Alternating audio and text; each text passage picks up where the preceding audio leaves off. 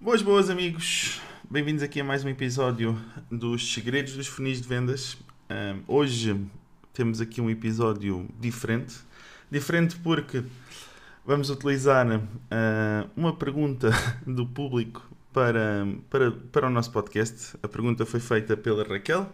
Muito obrigado, Raquel. Ela usou o nosso, o nosso sistema de perguntas do, do site onde está o, o podcast, segredos dos funis de vendas.pt. Podes falar, fazer lá a tua pergunta também, se quiseres. Eu respondo depois por, uh, por um episódio. E a pergunta da Raquel, que eu já sabia que ia acontecer mais tarde ou mais cedo, que eu tive que ir ver à net o que é que era para conseguir responder. Estou a brincar nesta parte. Mas que eu sabia porque, embora o título seja muito indicativo e o título mostre concretamente o que é que, do que é que falamos, há muita gente que ouve isto que ainda não tem essa noção. Por isso a pergunta da Raquel basicamente é o que é que é um funil e para que é que serve? Ora bem, o que é que é um funil e para que é que serve?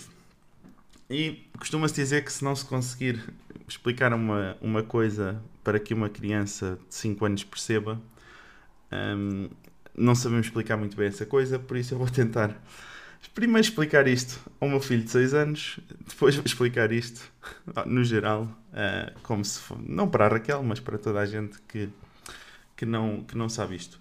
Um, filho, tu que nunca vais ouvir isto, acho eu, um, o que é que é um funil de vendas?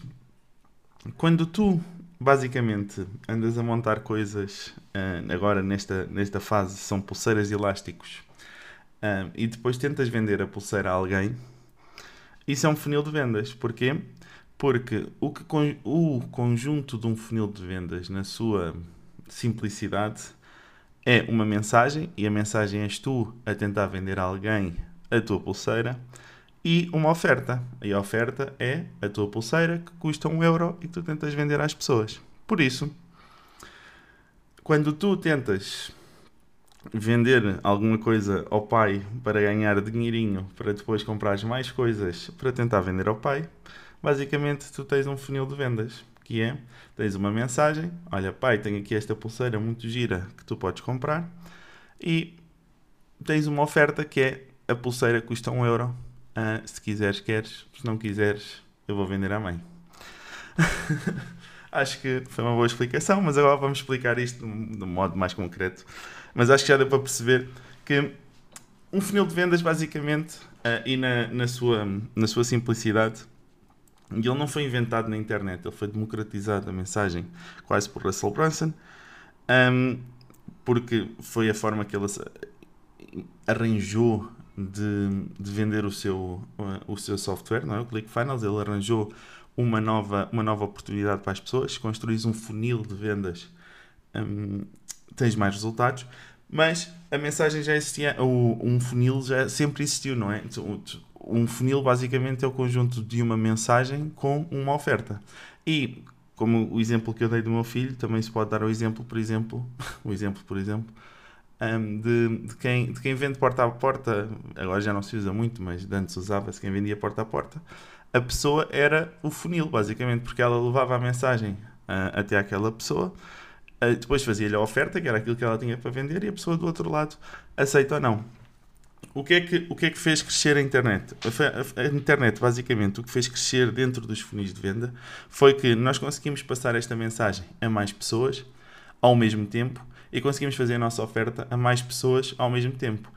De umas vezes de forma completamente ou 100% automatizada, de outras, de outras formas quase 100% automatizada, como por exemplo se vocês forem ver o, o curso gratuito de funis, eu, eu dou lá o exemplo do, do funil de, de, candidatura, em que parte do funil é 100% automatizado, por isso nós não temos que andar a passar a mensagem de, da nossa mentoria, ou do nosso mastermind, ou do nosso serviço a toda a gente. A pessoa vê a mensagem através do nosso funil, a pessoa depois vê a oferta através do nosso funil, candidata-se e depois a única coisa que nós temos é, sem ser uma, automática, é a própria chamada ou a própria reunião, que aí sim já é com uma pessoa para fazer o fecho da venda.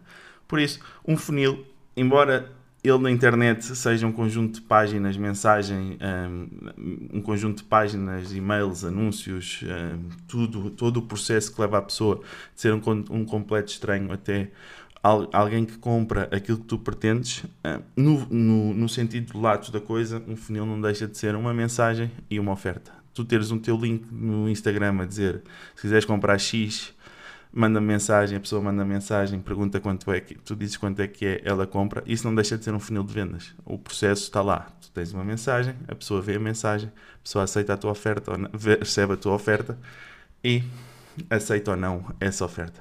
Por isso, espero que tenham compreendido aqui uh, o que é que é, num sentido generalizado da coisa, um funil de vendas e para que é que eles servem? Eles basicamente na internet servem para nós conseguirmos chegar a mais pessoas, fazer a nossa mensagem chegar a mais pessoas um, de uma forma mais, mais rápida e mais certeira do que se a pessoa estiver a fazer porta a porta ou se for eh, telemarketing e estiver a telefonar a pessoas a pessoa tem um limite de pessoas a consegue chegar porque não se consegue falar ao telefone com toda a gente, não se consegue bater em todas as portas ao mesmo tempo.